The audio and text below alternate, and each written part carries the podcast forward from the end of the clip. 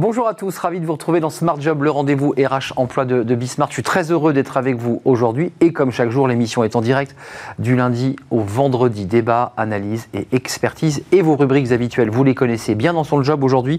On s'intéresse à une femme brasseur, oui, un métier original euh, et c'est tout un programme évidemment, les femmes et la bière. Smart et réglo, les tickets resto, euh, vous les connaissez hein, sous forme de tickets ou de, ou de cartes, toujours en vigueur malgré le télétravail. On fera le point dans quelques instants ce sont des débats euh, techniques, euh, débats et analyses avec une avocate. La pause café avec Fanny Griesmer. Oh, le sujet est brûlant et explosif. Elle nous parlera de l'écriture inclusive. Elle suscite beaucoup, beaucoup de débats, pour ne pas dire des polémiques. On en parle avec Fanny dans quelques instants. Le cercle RH, la diversité et la place des femmes dans la tech. Bah oui, on le sait, la tech, c'est plutôt un métier d'homme. Euh, on va en parler avec Elisabeth Chungi, directrice RSE Solidarité et Diversité dans le groupe Orange.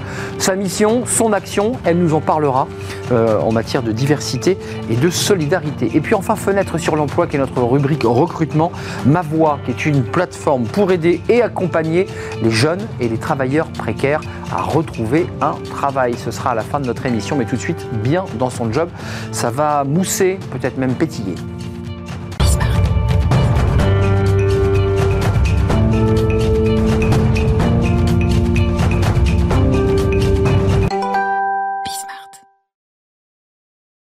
Bien dans son job, on parle et on rencontre aujourd'hui Eugénie Maïté. Bonjour Eugénie. Bonjour. Alors on va le voir sur le plan large, si vous n'êtes pas venu les mains vides, vous êtes euh, venu avec une, euh, des bières, des bières sans alcool. Je précise évidemment qu'il euh, faut toujours boire de l'alcool avec modération. Vous savez, c'est la formule qu'on utilise à la télévision, mais ces bières ici sur ce plateau sont sans alcool. Vous êtes brasseuse. Oui. Vous savez, on a commencé à faire l'écriture inclusive, euh, brasseuse, en chef chez Frog Beer.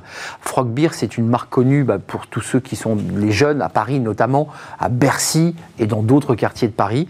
Euh, d'abord, quelques mots euh, sur votre histoire, parce que d'abord, vous êtes une femme, euh, bien dans vos baskets, et vous dirigez aujourd'hui 27 brasseurs qui fabriquent toutes sortes de bières qui sont délicieuses. Euh, votre histoire, ça quoi? C'est un peu l'histoire de Steve Jobs qui, qui démarre euh, avec son petit ordinateur dans son garage. C'est un peu pareil pour vous? Oui. Une bassine, vous êtes ingénieur agronome? Oui, oui. En fait, j'ai commencé à fabriquer effectivement euh, des bières dans mon garage avec voilà du matériel très très simple. J'ai commencé à fabriquer de la bière chez moi, mais aussi tout ce qui est en rapport avec la fermentation. Mais je vous ai mis la fermentation. Ça, c'est l'ingénieur qui parle. C'est quelque chose que- qui me passionne beaucoup, donc j'ai aussi fabriqué mes fromages et puis des, des vins, des vins de sureau, vins de cerise, etc. Donc, euh, donc voilà, j'ai commencé en fait euh, à, à fabriquer différents euh, euh, produits chez moi euh, en hobby et euh, au vu des premiers résultats et des premiers retours, euh, je trouvais que c'était euh, peut-être une opportunité ici d'en faire euh, vraiment mon métier. Oui, parce Voilà. qu'ingénieur agronome, ça peut ouvrir à plein de portes. Là, vous, Oui. vous trouvez votre voie à travers la bière. Oui. À l'époque, puisque vous l'évoquiez euh, en préparant l'émission, à l'époque, c'était euh, très nouveau qu'une femme devienne brasseuse. C'est plutôt un métier d'homme à l'origine. À l'origine, oui. Euh, je dirais que effectivement, au début, euh, il y a peut-être euh, une certaine image, voilà, par rapport à est-ce que c'est possible d'assumer un métier aussi physique? C'est un métier extrêmement physique, qui est exigeant sur le plan de la force, de la portée des charges lourdes, etc. Mais je pense que si on a envie de faire quelque chose, on va organiser son environnement pour pouvoir le faire. Vous avez reçu beaucoup de médailles et de prix sur le travail que vous menez. Est-ce que je peux vous comparer à un maître de chais? Euh, Parce que la bière, euh, vous ne l'avez pas dit, vous êtes pudique, mais euh, vous aimez la fermentation, mais vous avez aussi ramassé du houblon, parce que vous Oui. habitiez la campagne. Donc vous avez vu la matière première, Oui. ce houblon qui sert à faire la bière. Est-ce qu'on peut vous vous comparer à un maître de chais ou une maîtresse de chais? Je ne sais pas si on peut le dire comme ça. Oui. Bah, en fait, effectivement, euh, euh, je vais donc euh, vraiment travailler sur le, le goût des bières. Donc, c'est moi qui crée en fait. euh, Donc il faut les goûter, il recettes. faut, faut doser, C'est- faut... C'est goûter, c'est assembler. Justement, si on fait le lien un peu avec euh, euh, le, euh, le- le milieu du vin, euh, combiner des, des saveurs ensemble et surtout euh, travailler sur le vivant. Euh, et donc, euh, euh, nous sommes les esclaves de la levure en tant que brasseur ou maître de chai. Euh, et donc, euh, euh, on est là vraiment pour travailler avec cet être vivant et puis l'accompagner pour qu'il développe les arômes et les notes qu'on recherche. Et donc après, il y a quand même un travail sur le goût. Oui. Vous dites assez acide, trop acide, équilibré, pas assez équilibré. Oui. Comment ça se passe à ce moment-là où, où une bière s'invente? Elle n'est pas encore née et vous êtes en train de la, la faire naître? Oui. Je pense que j'associe toujours une bière à un moment de consommation. Euh, et selon les différents moments, on a envie de boire des choses qui sont différentes. Mmh, mmh, mmh, et donc c'est à partir de ça que je vais imaginer, en fait, comme j'adore cuisiner aussi, je vais imaginer les, goûts, le, le, profil de la bière que je veux. Et à partir de ce que j'ai imaginé, et puis aussi de ce que je vais goûter, des nouveaux ingrédients que je vais découvrir, je vais commencer à élaborer la recette. Hum, c'est passionnant. Euh, ça, c'est un travail d'alchimie, c'est un travail d'expérience aussi. Oui. il y a une forme de talent. Euh, comment, on, comment on engage les collaborateurs? Parce que je précise qu'évidemment, euh, vos, établissements sont fermés. Cet établissement, on peut prendre un petit déj, un déjeuner, un dîner, bien sûr, et bien sûr boire des bières avec modération. Euh, c'est fermé aujourd'hui. Vous faites des bières, vous les fabriquez. comment on engage les collaborateurs là? Quand ils arrivent Vous les emmenez dans la production de houblon? Comment on fait là pour engager tout le monde? Il y a 27 brasseurs avec vous. Hein oui, oui. alors, on a une organisation qui est extrêmement simple et ouverte chez Frog.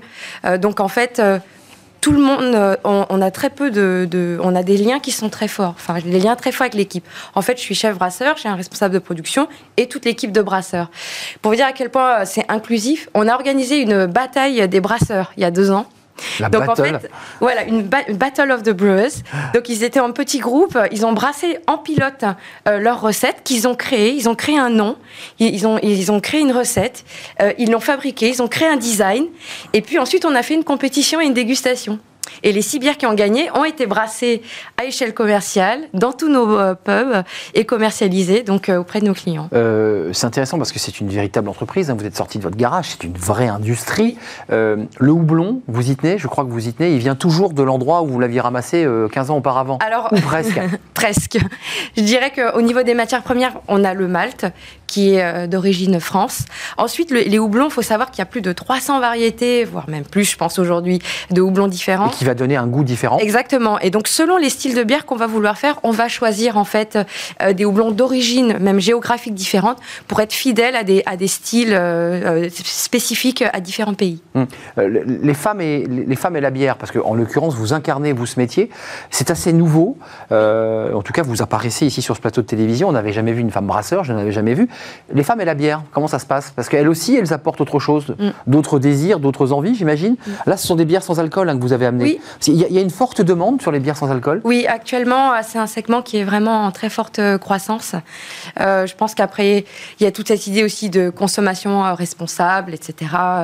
mais, mais l'idée des bières sans alcool, c'est surtout de, de, faire des, quelque chose qui est de la bière. Hein, on est, donc, c'est pour répondre vraiment à des personnes qui ont envie de boire de la bière. Donc, c'est des bières sans alcool qui ont un vrai goût de bière. Une vraie goût de bière. Ça veut dire quoi, boire de la bière? Ça veut dire avoir le, la mousse, le pétillant, pas trop, l'amertume c'est quoi le goût Comment on peut dire j'ai envie de boire une bière? La, bière, c'est quelque chose qui est rafraîchissant. c'est quelque chose qui désaltère. Euh, et c'est de l'eau en, partie Oui, une grande partie. D'ailleurs, l'eau est un ingrédient pour moi. Essentiel. Je travaille euh, comme un ingrédient, hein, vraiment. Euh, et, et, ensuite, c'est du malt, donc une base de céréales, euh, et puis on va dire euh, une partie, la touche épicée, ça va être le houblon, enfin qui va donner des, notes aromatiques au-dessus, et la levure bien entendu. Et, ensuite, dans ce processus de temps de fabrication, euh, il y a un temps de chauffe, il y a un temps de fermentation. Comment ça se passe pour aboutir finalement à la mise en bouteille Il faut être un peu patient. Il faut environ trois semaines entre le moment où on va commencer à fabriquer la bière et le moment où on peut la boire. il y a toute une journée qu'on appelle le brassage. Donc ça, c'est vraiment la cuisson, la fermentation. On tourne Pardon, c'est le brassage. On va mettre les ingrédients ensemble, on va chauffer, on va infuser. Nous, on travaille comme à l'anglaise. On infuse, c'est comme le thé. On infuse les céréales, on les enlève, et puis on a ce qu'on appelle le mou qu'on va aromatiser avec le houblon. Ça, ça prend une journée. Et puis ensuite, on va mettre les levures. La fermentation va démarrer. On a 4-5 jours de fermentation. Et puis ensuite, on va faire la garde et la maturation. Donc au total, environ 3 semaines. La garde, c'est quoi? La garde, ça signifie qu'on va refroidir la bière. Ça va permettre de, la clarifier. Et puis, ça va permettre la maturation des arômes. Hum. À cette étape, on peut encore ajouter d'autres ingrédients si on veut parfumer la bière aux fruits, euh, avec encore plus de Ça, c'est à la fin. Le taux d'alcool, c'est important parce qu'il y a souvent des bières qui sont très très fortes en alcool. Et, c'est même un peu gênant. Il y a des consommateurs qui apprécient. C'est quoi la, différence entre une bière faible en alcool? Comment vous faites? Euh, En fait, c'est surtout euh, euh, quelle est la, quantité de céréales et de malt qu'on va incorporer. Et ce qui va donner effectivement. Plus ou moins de sucre pour la levure, oui. Euh, avant de nous quitter, c'est intéressant, je la pose souvent dans cette rubrique, la question est-ce qu'une femme heureuse, épanouie, est-ce que vous dites bah, j'ai bien fait d'aller ramasser du houblon il y a 15 ans en Seine-et-Marne? Oui, et je suis contente aussi de, de faire un métier qui tous les jours me parle. Enfin, c'est mon métier, c'est une partie de moi, c'est pas quelque chose qui est à côté, parce que à travers ce métier, je peux exprimer euh, beaucoup de créativité et, aussi faire appel à bah, toutes les compétences que j'aime, comme la biochimie ou, ou euh, d'autres choses. Euh, voilà, Maître de chais et alchimiste, parce qu'il y a un petit peu de ça. Hein. il y a du, savant dosage, et parfois il suffit de. Vous êtes trompé, j'imagine. Parfois vous avez trop dosé en mal, vous avez peut-être pas mis assez, et, et au final, c'est pas le goût que vous attendiez, parce qu'il y a quand même un travail sur le goût. Oui.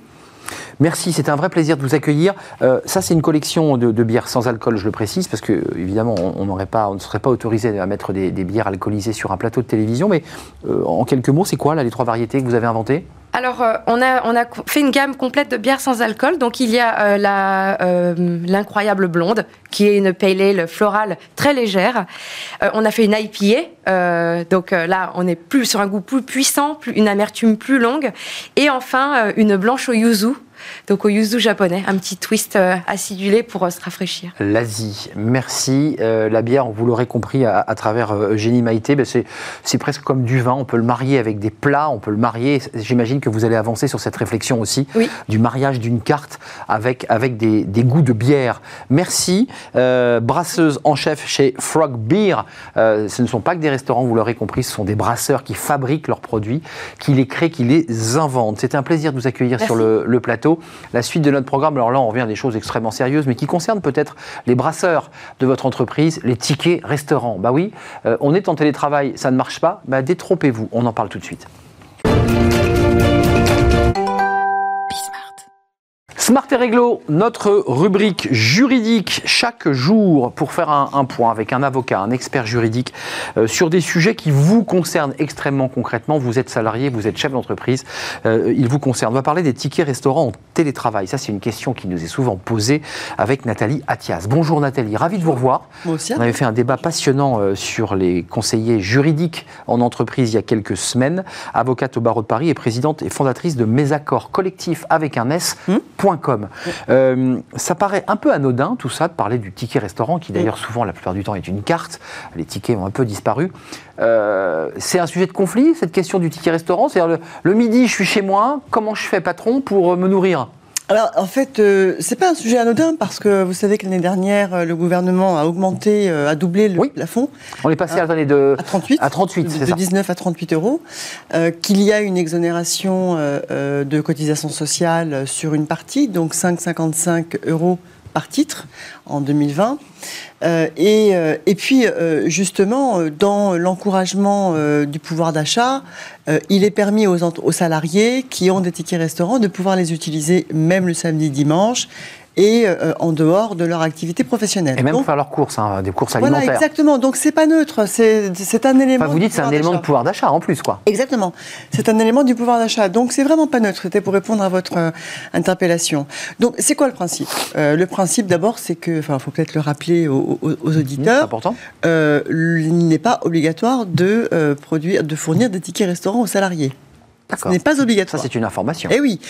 Même quand l'entreprise n'a pas de cantine. Ce qui est obligatoire, c'est de fournir aux salariés des moyens euh, de restauration au-delà de 25 salariés. Et donc, euh, l'entreprise peut avoir un local et elle doit, euh, elle doit avoir un local et elle doit avoir aussi des moyens pour réchauffer, réserver, voilà, frigo, frigo four, euh, micro-ondes, etc., pour réchauffer les aliments. Et une table fermée dans un espace fermé. On est d'accord. C'est ça qui est obligatoire. Donc, le ticket restaurant, c'est plus pratique quand une entreprise n'a pas de local hmm. pour, pour les salariés. Donc, elle propose des tickets restaurants. C'est intéressant pour les raisons que je vous ai dit. Il y a une exonération de cotisation. Et puis, les salariés, ben, eux, ça les arrange parce qu'ils peuvent aussi en profiter pour euh, nourrir leur famille, faire les courses. Mmh. Euh, et donc, euh, le principe qui est celui du Code du travail, article L1222-11 du Code du travail, il y a une égalité de traitement entre les salariés qui travaillent sur site et les télétravailleurs. C'est le principe. Donc, c'est normal, à travail égal, salaire égal, pas de disparité. Ils reçoivent le même volume. Exactement. Donc, un salarié qui travaille à domicile sur site a ses tickets restaurants, mais le télétravailleur aussi à, ces tickets restaurants. Et d'ailleurs, dans les QR euh, Covid L'année dernière, le gouvernement insistait bien sur le fait que les télétravailleurs devaient continuer à avoir leur ticket restaurant. Et puis on arrive à cette décision qui est récente, elle date de la semaine dernière, du 10 mars 2021, du tribunal judiciaire de Nanterre. Donc ça concerne quoi? Ça concerne une entreprise, pour ne pas la citer, euh, Malakoff Humanis, hein, c'est public, hein, donc on peut le dire. Malakoff Humanis qui ne distribue plus de tickets restaurant depuis le 17 mars 2020 et donc, évidemment, la décision, euh, le, sujet a été contesté euh, devant le tribunal judiciaire. Bah et le tribunal judiciaire a considéré que les salariés qui étaient en télétravail n'avaient pas de surcoût de restauration puisqu'ils n'étaient pas en dehors de leur domicile. Donc Et donc, ben voilà, donc aujourd'hui, on a clairement une décision qui vient dire que le statut du télétravailleur euh, et le statut du salarié sur site, euh, euh, on n'est pas obligé d'avoir une situation égalitaire et qu'on peut avoir une disparité de traitement. donc, en un mot, il donne raison à Malakoff Exactement. qui dit mais on n'a pas à verser un ticket. Exactement, puisque le salarié est chez lui, grosso modo, il n'a pas de surcoût de restauration, euh, puisqu'il ne travaille pas, puisqu'il ne mange pas en dehors de son domicile. Mais euh, ça, va faire des émules, cette affaire. Alors, bon, euh, le, on avait déjà admis, la, la jurisprudence avait déjà admis la possibilité de déroger à la disparité de traitement. En 2018, la Cour d'appel de Rion avait dit que on pouvait ne pas avoir la même situation à la condition, comme pour toutes les dérogations à la disparité de traitement, de disposer de conditions objectives. C'est-à-dire, par exemple, le lieu de travail est trop éloigné du domicile, donc là, le salarié ne peut pas rentrer chez lui, il a besoin d'avoir des tickets restaurants. Et donc, euh, c'était possible. Mais là, ça va beaucoup plus loin. on ne les donne plus. voilà, c'est la première fois c'est un gain C'est quoi la stratégie pour Malakoff C'est la première fois. Bah évidemment, c'est un gain. On est d'accord. Bah oui, évidemment, c'est un gain parce que c'est quand même une contribution euh, euh, du à, à, lourde. Hein. Bah, à moitié. Parce que c'est dans le ticket restaurant, l'employeur finance 50% 50 bah à 60% du ticket restaurant, du, des frais de repas. Mais en tout cas, c'est la première fois qu'on va aussi loin dans une situation de télétravail liée au Covid. Mais oui, bien sûr. Parce que dans les autres situations, le télétravail, il était euh, volontaire. Il était basé sur là, le Là, il est obligatoire, pas le choix. Là, il est imposé. C'est ça, et c'est en ça que cette décision, on attend un petit peu. Vous avez raison. Le gouvernement oblige l'entreprise à mettre le salarié en télétravail. Le salarié dit, mais moi, je ne voulais pas y aller. Exactement. Donc, vous me gardez mes droits. Exactement. Ça, c'est la, plaidoirie, en tout cas, la défense de, ceux qui défendent. des représentants du personnel. Et là, et là le, tribunal judiciaire a été beaucoup, beaucoup donc, loin. Donc, on va attendre parce que c'est une décision d'un tribunal. On va attendre la décision de la Cour d'appel parce que j'imagine. Il y a eu un appel Qu'il y aura, qu'il y aura un appel, je ne hmm. sais pas encore, mais enfin, il y aura forcément un appel. Mais en tout cas, vous voyez bien, euh, Arnaud, on en revient toujours au même sujet. Euh, euh, ce qui est intéressant, c'est que cette décision, elle est contre-productive par rapport à l'année 2020. Vous savez que l'année dernière, il y a eu un, accord professionnel pour justement. L'objectif, c'était d'être, de rendre le télétravail moins contraignant. Et là, c'est contre-productif. Bien sûr. Donc on voit bien qu'aujourd'hui, c'est un surcoût pour le salarié. Les entreprises ont vraiment un intérêt à définir le statut du télétravailleur. Et on en revient toujours au même sujet. Il est fortement recommandé de conclure un accord télétravail qui va justement. Dans lequel on inclura tous ces détails. Exactement. Euh, d'ailleurs, certains évoquaient ce sujet qui paraît là, lui aussi anodin, mais je suis sûr qu'il y aura des conflits. Euh, les salariés aiment souvent prendre un café, puisque d'ailleurs c'est le nom d'une rubrique dans notre émission qui s'appelle la pause café. Euh, le café est souvent gratuit dans les entreprises et certains salariés commencent à se plaindre de ne pas avoir le café. Alors vous imaginez les entreprises de café qui vont venir livrer chez tous les télétravailleurs, bah c'est impossible. Mais, c'est un coût, c'est un coût? C'est un coût et certains considèrent qu'il y a un coût mensuel du café, ce qui paraît anodin. Juste avant de nous quitter Nathalie, c'est un, sujet un peu pratico-pratique. L'entreprise verse jusqu'à combien euh, un salarié? On a compris, de 19 à 38. Mais enfin, s'il mange pour 38 euros tous les midis, au bout de 5 jours, il n'a plus de tickets. C'est quoi la, bah, somme bah, Si vous voulez, en fait, l'entreprise définit ce qu'elle veut. Euh. Mais ça, va de, Non, il n'y a, pas, a, pas de règle. Il n'y a, pas de règle. La seule chose, c'est que l'employeur doit financer 50 à 60% du ticket restaurant. Et il peut tout à fait aller euh, au-delà du montant. si vous voulez, il peut aller jusqu'à 38 euros. vous vous doutez bien que c'est pas euh, euh, ce n'est pas, euh, c'est pas obligatoire le ticket restaurant. Hein. donc là, ça, on est vraiment dans la négociation. Hein. Donc en fait, on peut recevoir par mois 300 euros pour ses repas ou 150. Alors ça dépend. Après, après, ça dépend évidemment des catégories. Ah oui. Et de la négo, ça peut rentrer dans la négo. Bien sûr, bien sûr, bien sûr. Vous m'assurez combien en repas? Exactement. Exactement. Et ça, après, l'entreprise, elle va jusque là où elle veut parce que c'est un vrai avantage pour les salariés et en même temps aussi une possibilité pour eux de pouvoir en bénéficier dans leur vie euh, personnelle. Le ticket resto n'est pas un petit sujet. Non. C'est un sujet. Un vrai sujet. C'est voilà, le diable se cache dans les détails. C'est une porte d'entrée vers le statut du télétravailleur. Exactement. Ça fait partie de son statut. Nathalie Attia, c'était un plaisir. Avocate au, au barreau de Paris, présidente fondatrice de Mes Accords Collectifs bismart.com. À très bientôt, Arnaud. Nathalie. On fait une pause café, tiens, ça tombe très bien. Euh, on, va faire un- on va prendre un petit café avec Fanny. Je ne sais pas si on va être d'accord, on parle de l'écriture inclusive, ça suscite une polémique incroyable, cette écriture. Même Nathalie Attias dit oui, c'est pas simple de faire un courrier en respectant les règles euh, du fameux point médian et de toutes ces règles un peu complexes. On en parle avec Fanny. C'est tout de suite, c'est la pause café. Notre pause café, après avoir parlé des tickets restaurants, sont des sujets qui en, par- en apparence paraissent anodins, mais qui sont importants. Fanny, alors là, on parle d'un sujet qui, alors lui, euh, n'est pas sans importance, qui n'est pas anodin. Vous avez décidé de mettre les pieds dans le plat, Ah je ne sais pas, sur cette fameuse écriture inclusive en utilisant une jolie phrase, cache- cacher ce point que je ne saurais voir.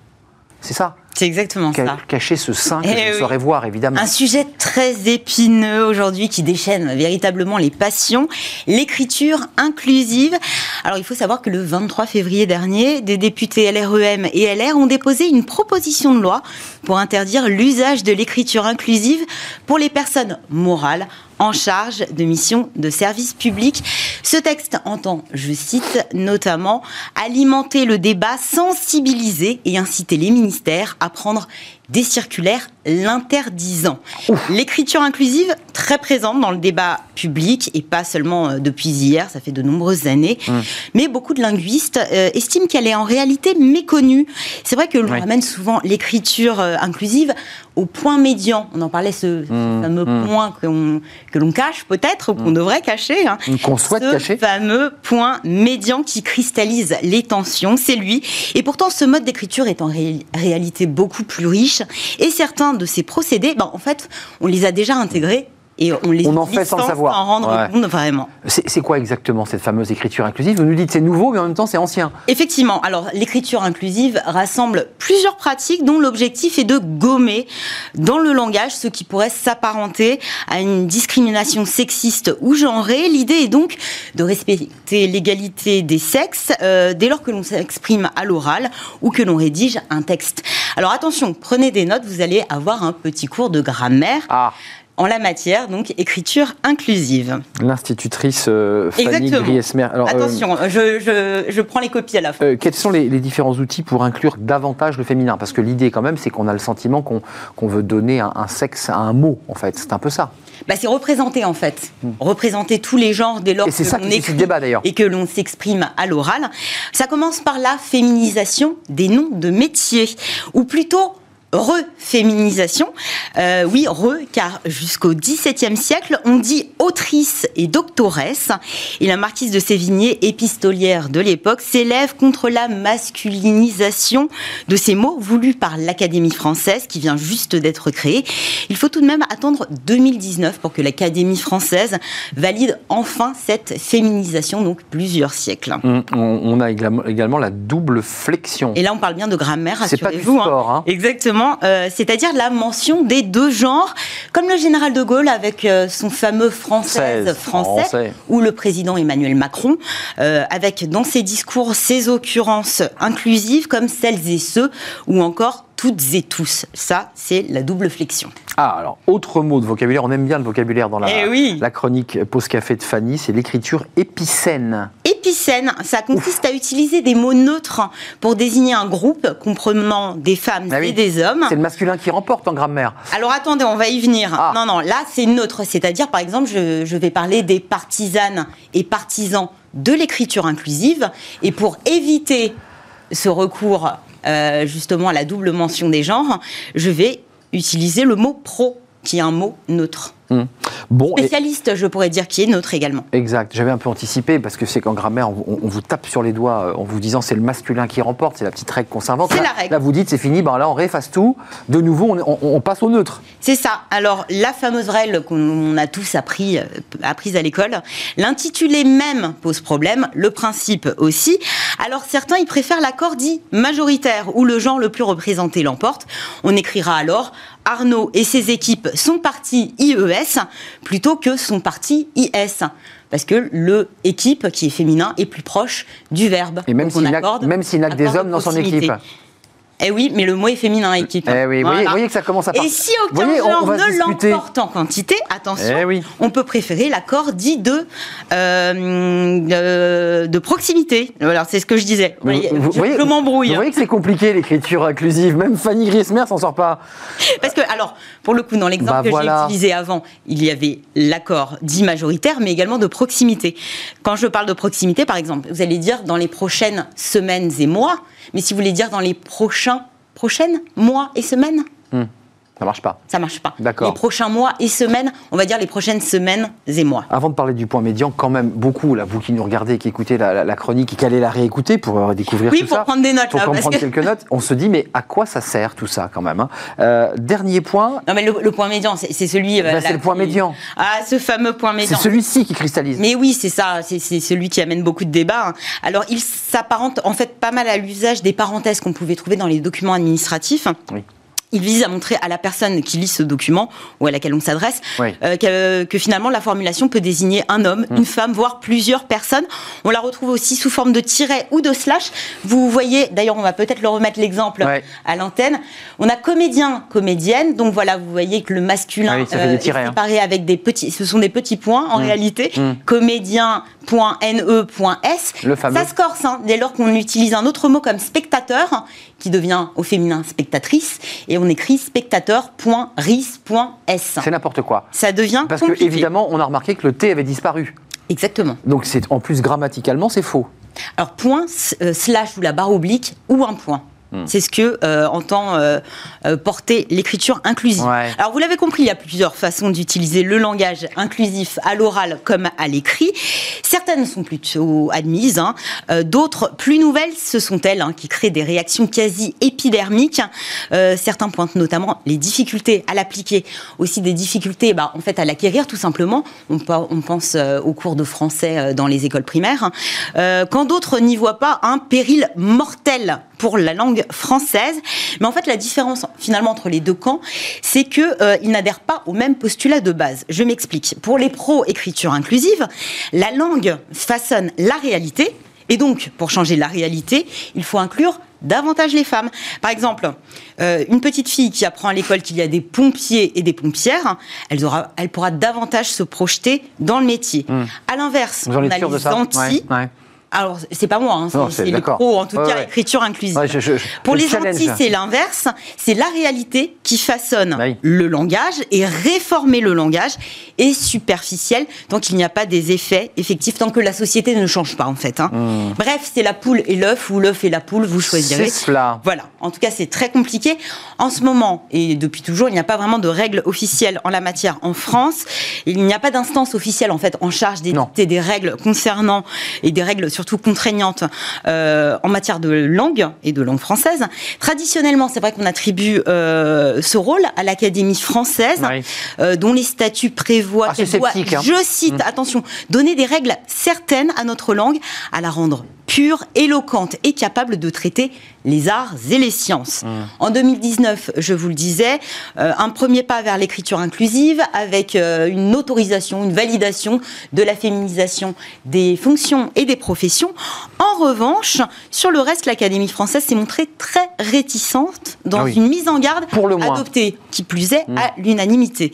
Au niveau de l'État, pas grand-chose non plus. En novembre 2017, Édouard Philippe, qui est alors Premier ministre, impose le masculin comme forme neutre et interdit par une circulaire le point médian dans les textes officiels. Le fameux. Par la même occasion, il donne euh, consigne euh, aux membres du gouvernement de le bannir purement et simplement, notamment pour des raisons d'intelligi- d'intelligibilité et de clarté de la norme. Ce sont ces mots. Et, et dans les entreprises Au sein des entreprises, bah, là, pas de réglementation Non, y a pas, hein. Il appartient à chacun d'utiliser l'écriture inclusive ou non.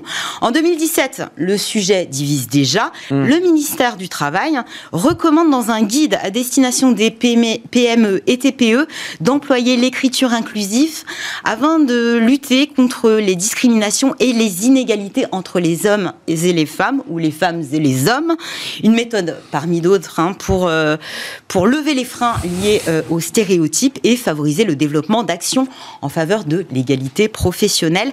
Je suis allée voir aussi un petit peu sur pas mal de job boards au niveau des offres d'emploi, parce que là aussi, on pourrait utiliser l'écriture inclusive. Mmh. On en voit, on n'en voit pas. Euh, je suis allée voir notamment sur le site de l'APEC, l'APEC qui édite un cadre juridique à destination des entreprises pour euh, la diffusion des offres d'emploi sur son site. Euh, dans ce document, euh, Qu'est-ce qu'elle préconise Voilà, ce document stipule qu'il convient de rédiger le texte de l'offre et son intitulé sans que son contenu soit orienté sur le sexe du candidat recherché. Mmh. Les entreprises sont invitées à vérifier que les termes intègrent bien le masculin et le féminin. Pas de discrimination. Dans ce document, on notera la mention écriture inclusive qui est mise entre parenthèses, on peut le lire noir sur blanc. Euh, on donne aussi pas mal d'exemples de, sur ce document qui intègre bien sûr le point médian, par exemple infirmier infirmière avec le point. Et par ailleurs, notez aussi que la mention FH pour femme homme est automatiquement ajouté à la suite de l'intitulé du poste lors de la publication de l'offre sur le site de l'APEC. La bataille du point médian entre le gouvernement euh, qui l'a supprimé et l'APEC qui le réintroduit, la longue bataille du point médian. On va le suivre de presse, point médian, on va pas le lâcher. Hein. alors je pense qu'on n'aura jamais fini. On n'aura pas fini, mais ça sera peut-être l'objet d'une nouvelle euh, chronique dans, une pause café euh, prochaine pour suivre un peu bah, l'épopée de cette écriture exclusive, au moment d'ailleurs, faut-il le préciser, où euh, nos jeunes sont de plus en plus souvent illettrés lorsqu'ils arrivent à l'emploi ou en difficulté scolaire. C'est vrai que ça pourrait corser Est-il nécessaire de complexifier tout cela? C'est un sujet euh, que j'ouvre. On fait une petite pause, et pas une pause café, et on retrouve euh, notre débat, euh, un grand entretien aujourd'hui avec Elisabeth Chungi. Vous la connaissez, Elisabeth Chungi Elle fut présentatrice de télévision, d'émissions culturelles sur TV5, sur France Télévisions. Elle est aujourd'hui en charge de la diversité, de la solidarité au sein du groupe Orange, plus de 140 000 salariés. Qu'est-ce que ça veut dire exactement? Quelle est sa mission? Quelle est son action? On en parle avec elle dans un grand entretien.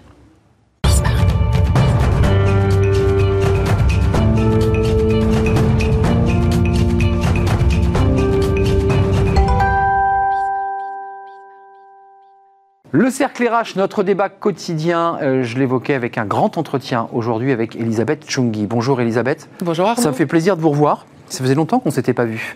Euh, vous êtes aujourd'hui directrice RSE Diversité et Solidarité au sein du groupe Orange, poste que fonction que vous occupez depuis septembre 2020, si, je ne m'abuse. Avant de parler de votre mission, de votre action, parce que c'est extrêmement concret de parler de la diversité, de la solidarité et de la RSE, euh, d'abord une question sur votre parcours, parce que vous êtes une figure médiatique. Vous avez animé euh, sur TV5, sur France Télévisions, des émissions culturelles, vous avez écrit des livres, vous êtes auteur. Comment ça s'est passé pour vous, euh, votre vie de journaliste euh, noir euh, qui rentre dans des rédactions femmes? Racontez-nous, parce que je pense que ce que vous avez choisi de faire chez Orange n'est pas anodin. Absolument, Arnaud. Le point commun, euh, c'est l'engagement. Hein. Euh, c'est vrai, euh, quand j'arrive à la télévision, sortant de la meilleure école de journalisme de France, l'école de journalisme de Lille, que j'arrive, je suis major de ma promo et que j'arrive dans la plus grande rédaction d'Europe, TF1, et que le temps suspend son vol parce que, voilà, je suis, il n'y avait pas encore beaucoup de femmes et il n'y avait aucun journaliste de ma couleur. Donc j'ai très vite compris que, euh, que ce serait un engagement à porter parce que... Euh, Vous le sentez tout de suite? Oui, tout de suite, parce que ça a été compliqué de, de, de, de faire ma place. Et, puis euh, par la suite aussi, on m'a qualifié de prise de risque quand je passais un casting. Donc, donc finalement, je me suis engagé sur le terrain de la diversité des origines à l'insu de mon plein gré. C'est ça, exactement, sans le vouloir. Voilà, sans le vouloir, parce que je devenais aussi un rôle modèle quand j'ai commencé à faire de, l'antenne et que nous étions très peu, euh, très peu nombreux. Vous êtes né aux États-Unis, hein, si je ne m'abuse, franco-cabrounaise, euh, c'était mm. très intéressant. Euh, et puis, ça vous manque pas d'ailleurs de la lumière des studios, le, changement de vie, parce que c'est quand même un changement de vie que, que, que vous faites. C'est une mue. Vous quittez l'espace télévisuel et médiatique pour vous impliquer dans cette mission C'est quoi? Ça, ça, secoue, ça change? Ça fait quoi de passer dans une grande entreprise comme celle-là?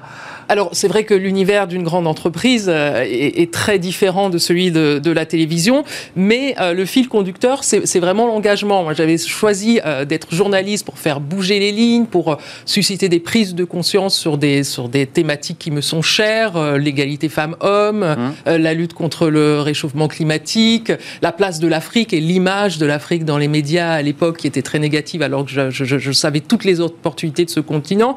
Donc finalement, là, j'ai envie de dire, c'est la, c'est la continuité logique parce que j'ai la possibilité euh, d'agir, de m'engager et d'agir concrètement sur, sur ces sujets euh, avec la conviction euh, très forte que, que les, ce sont les grands groupes internationaux qui ont aujourd'hui la capacité de transformer nos sociétés.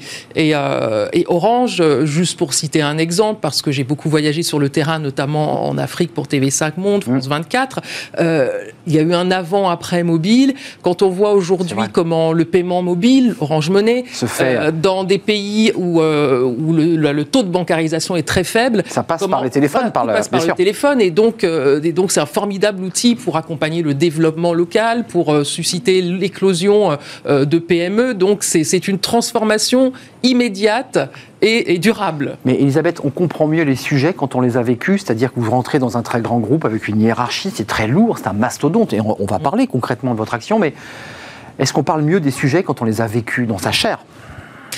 Je pense qu'on parle mieux euh, sur ces sujets de, responsabilité sociétale parce que je pense que euh, les, différentes parties prenantes sont très sensibles à la sincérité dans l'engagement, là où on sait que beaucoup d'entreprises vont dans le greenwashing, dans le social washing, dans une RSE de bonne conscience parce que est obligatoire. Par là, est obligatoire, euh, mais il va, il va aux chausse-pieds. Alors que, alors qu'Orange, bon, naturellement, si j'ai aussi eu envie de rejoindre ce groupe, il fallait que ça matche parce qu'il fallait que ça matche. Voilà, c'est un groupe qui, portait les valeurs que je défends, y compris euh, sur le terrain euh, de l'inclusion des personnes autistes, par exemple, puisque je, dirige aussi la Fondation Orange, euh, qui célèbre cette année ses 30 ans d'engagement sur le terrain de l'inclusion des personnes autistes. votre mission, elle est, elle est, très large. RSE, diversité, solidarité. La RSE, alors, ce sont des règles extrêmement établies, qui incluent notamment la qualité de vie au travail, c'est important.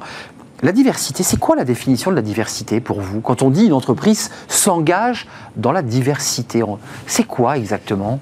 La diversité, c'est l'égalité des chances. C'est euh, quelle que soit son origine, son genre, euh, euh, son handicap, euh, on peut avoir les mêmes chances euh, dans l'entreprise. Et euh, c'est une mission passionnante qui, qui n'est pas toujours simple parce que autant certains, certaines diversités peuvent être, peuvent être quantifiées, mmh. donc homme-femme par exemple, homme-femme par exemple, on, peut le faire. Autant la diversité d'origine est difficile impossible à quantifier car, car le, cadre légal aujourd'hui en France ne, ne le permet pas. Donc tout l'enjeu c'est de pouvoir développer des outils de mesure de la diversité malgré tout parce que j'ai la conviction que ce qui ne se mesure pas euh, ne se corrige pas. Évidemment. Donc euh, nous avons, euh, par exemple, lancé tout récemment depuis mon arrivée, nous, nous avons, le groupe participe au baromètre de la diversité initié par le Club 21e siècle et qui consiste, sur la base d'un questionnaire anonyme, à mesurer dans un premier temps la diversité des origines et socio-économiques dans les instances dirigeantes, donc COMEX et N-1 COMEX. Euh, diversité, c'est aussi l'égalité des chances d'une partie de notre jeunesse qui, sont issus des, quartiers, euh, qui sont des Français d'origine étrangère, souvent stigmatisés qui le disent, qui disent mais j'ai le diplôme, euh, j'ai fait les bonnes études, j'ai coché toutes les cases, mais, mais ça marche pas. Ça aussi, c'est une de vos missions? Bien sûr, c'est de, une... sortir ces talents de. C'est une de nos missions et, on voit bien finalement, il y a, pour certains, il y a même une, petite, une triple peine, c'est-à-dire être jeune, être femme, être issu euh, ah d'un quartier, d'un QPV, euh, avec une diversité des origines. C'est tous ces obstacles-là qu'il faut qu'il faut euh, contourner. Donc ça commence par la sensibilisation dans, dans, les lycées.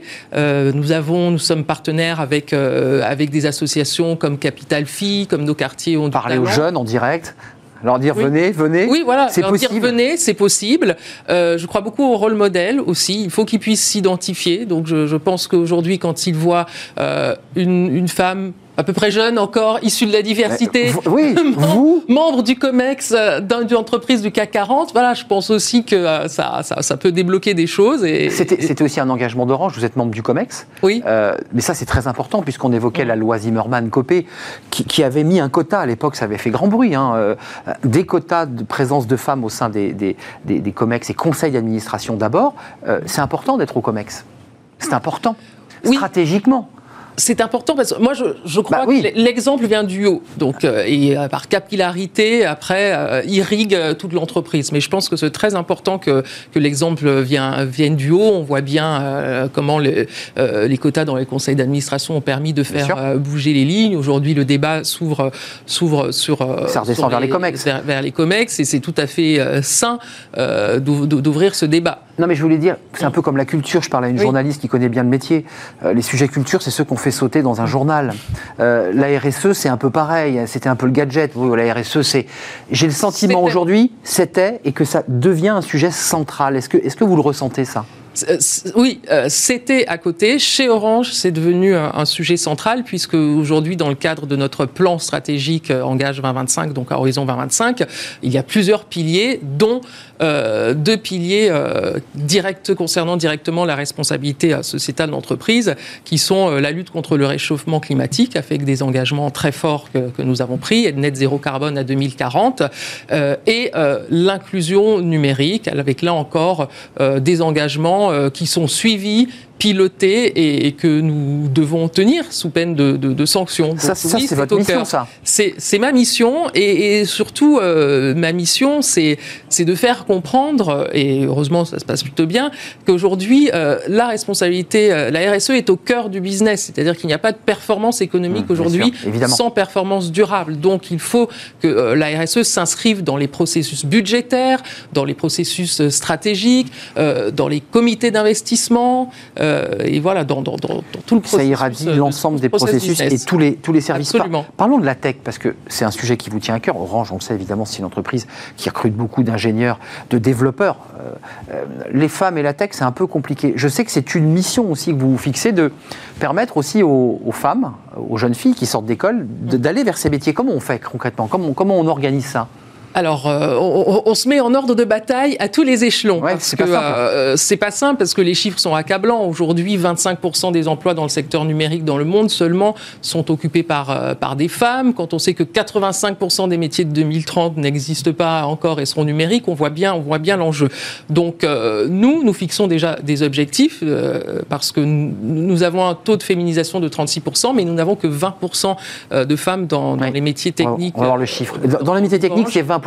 C'est 20%. Mm. Donc concrètement, comment on fait euh, on a lancé ce programme qui s'appelle Hello Woman euh, avec euh, quatre étapes. Sensibiliser, identifier les talents pour les recruter, Dès les écoles? reconvertir la sensibilisation, ça commence euh, au lycée, au lycée avec euh, des, programmes euh, comme en partenariat avec Capital Filles, par exemple.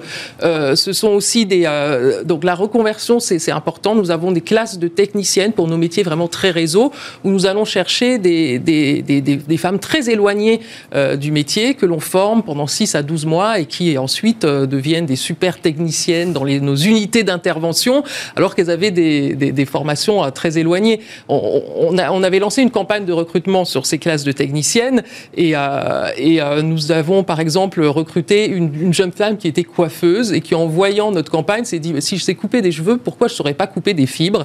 Eh bien voilà, aujourd'hui elle coupe de la fibre, c'est une super euh, technicienne d'unité d'intervention. L'enjeu c'est la formation aussi, donc là nous avons lancé notre centre de formation d'apprentis tout récemment sur, sur métiers data IA et euh, nous avons 60% de femmes dans la promotion data. Euh. Centre de formation Orange. Hein. Oui, oui, oui. ce sont des personnes formées par Orange qui seront ensuite dispatchées sur l'ensemble des, réseaux, des services. Absolument. Euh, une question, on vient d'évoquer cette notion de diversité, des efforts que vous allez mettre en place. C'est récent votre arrivée, hein. ça, demande beaucoup de temps tout ça quand même. De faire rentrer dans les esprits du, de ceux que vous croisez au COMEX, que vous ne connaissiez pas forcément d'ailleurs. Je vous rassure, Orange n'a pas attendu mon arrivée pour s'engager en faveur de l'égalité femmes-hommes, avec notamment un accord euh, monde hein, sur tous nos pays footprint sur ce sujet, euh, un accord très ambitieux avec volet égalité pro, égalité salariale, lutte contre les discriminations. Donc c'est un engagement de longue date et voilà, j'espère pouvoir donner un petit coup d'accélérateur. Solidarité, c'est quoi? Parce qu'on a diversité, on, arrive à situer, même si c'est reste assez flou.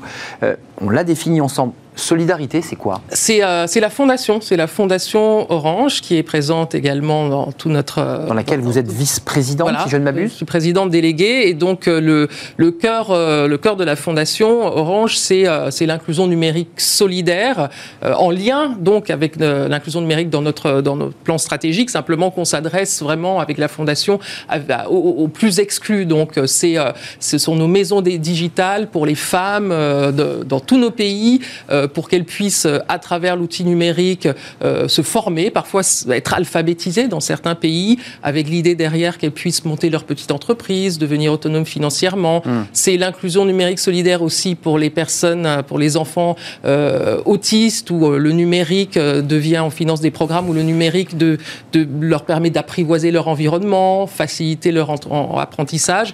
Et puis un marqueur culturel, parce que la culture n'est jamais hmm. très loin chez moi aussi, qui est évidemment le prix Orange du livre que nous avons lancé il y a deux ans en Afrique avec le succès que l'on sait puisque notre première lauréate du prix Orange du livre Afrique, Jaili Amadou euh, Amal, a ensuite reçu le concours des lycéens et, le prix a vraiment permis de la mettre en lumière. La culture, c'est important. Euh, avant, avant de nous quitter, euh, Elisabeth Chungi, c'est une question un peu technique. Il y a Orange, 140 000 salariés dans le monde, mhm. avec cette volonté de faire avancer la diversité, la qualité de vie au travail. Est-ce que il faut avoir aussi des exigences sur l'ensemble des prestataires d'Orange, parce qu'il y a aussi beaucoup de prestataires qui travaillent pour vous.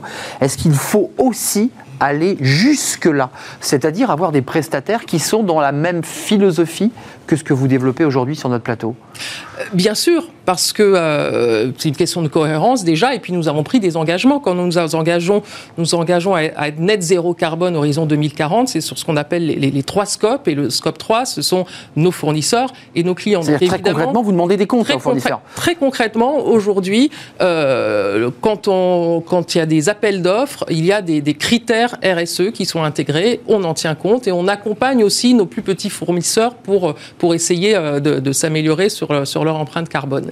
On l'aura compris, donc c'est une mission très large. Vous êtes membre du COMEX, donc vous avez du poids, un poids stratégique. Euh, l'écrivaine que vous êtes, vous aviez écrit un très beau livre chez Flammarion pour raconter euh, justement ces questions de, ça vous touchait directement, du, du, handicap de votre, de votre fils. Internet, la lecture, Internet, on nous dit, mais à cause d'Internet, les gamins, Instagram, TikTok, coupés du monde, coupés de l'écriture, coupés. Qu'est-ce que, qu'est-ce que ça vous dit à vous qui, qui, qui venez justement de l'écrit euh, de la culture dans une entreprise qui fait de l'Internet? On peut, on, peut, on peut réconcilier ces deux univers, c'est possible? Bien sûr qu'on peut euh, réconcilier euh, ces univers. Alors nous le faisons chez Orange avec ce site qui s'appelle lecteur.com par exemple, mais, mais aussi si on parle de la 5G, la 5G va, va permettre de démultiplier l'expérience culturelle. c'est un outil. Vous savez, c'est un outil. les, contenus, les contenus viennent, viennent automatiquement. Voilà. Donc, moi, je ne crois pas du tout à la. Ce ne sont pas deux mondes différents. On le voit très bien avec le, succès de l'édition jeunesse, hein, qui est quand même le, secteur qui, qui, se porte le mieux, hein, si on parle littérature en France. Donc, donc je ne suis pas inquiète là-dessus. Merci, Elisabeth Chungi, d'être venue sur le plateau. Directrice RSE, vous y tenez beaucoup parce que c'est un titre large, avec un spectre large. responsabilité sociale et environnementale, diversité, solidarité dans le groupe Orange. Membre du COMEX, c'est important parce qu'on a eu beaucoup de débats sur ce plateau, euh, même de, femmes qui disaient mais j'aimerais bien pouvoir moi accéder au COMEX. D'ailleurs, une, petite question avant de partir, ça fait quoi d'arriver au COMEX d'Orange? Vous avez été présentatrice, vous avez eu beaucoup d'émotions, vous avez fabriqué des programmes, vous avez pris plaisir à faire ce métier. Quand on arrive au COMEX la première fois, ça fait quoi?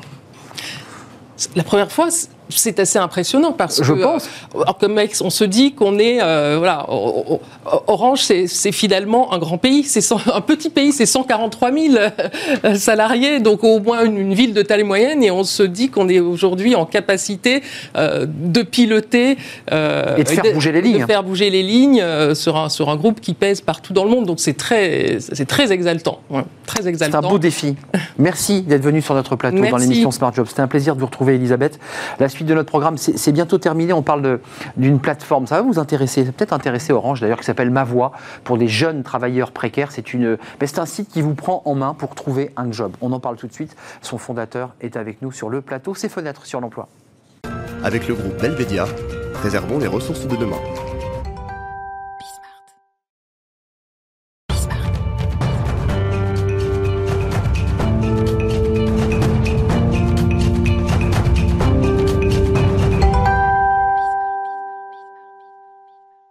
Fenêtre sur l'emploi, euh, c'est une rubrique qui est consacrée au recrutement et justement, ça tombe bien, on va en parler avec Philippe Dupéra. Bonjour Philippe.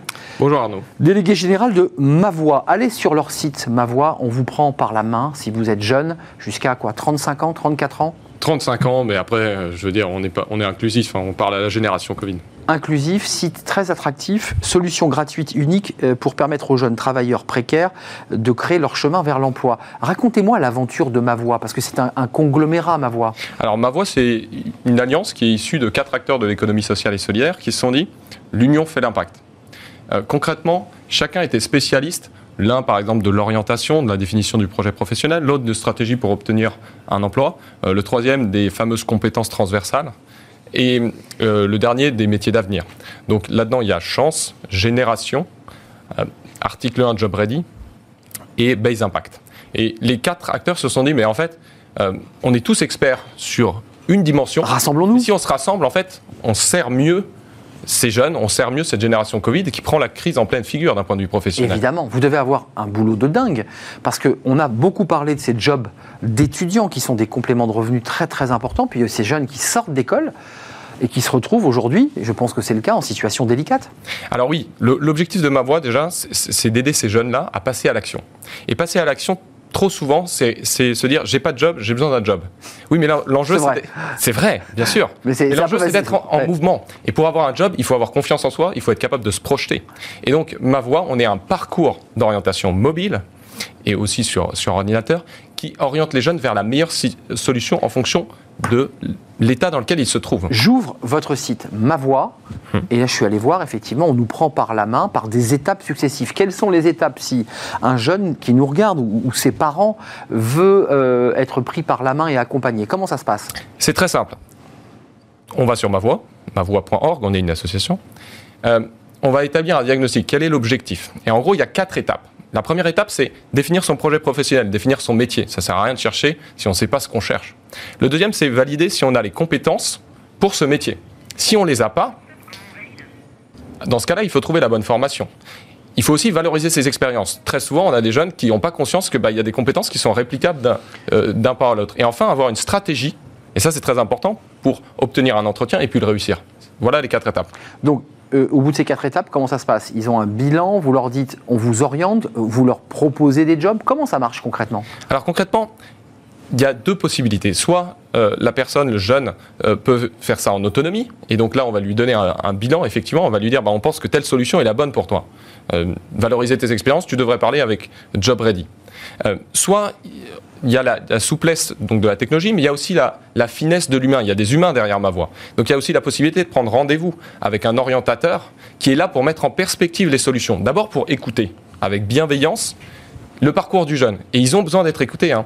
Un jeune sur six a, arrêté ses études et 31% se disent en détresse. Ça, c'est le profil de ces jeunes hein, qui sont parfois un peu en rupture scolaire ou qui ont raté leurs études ou leur première année de fac.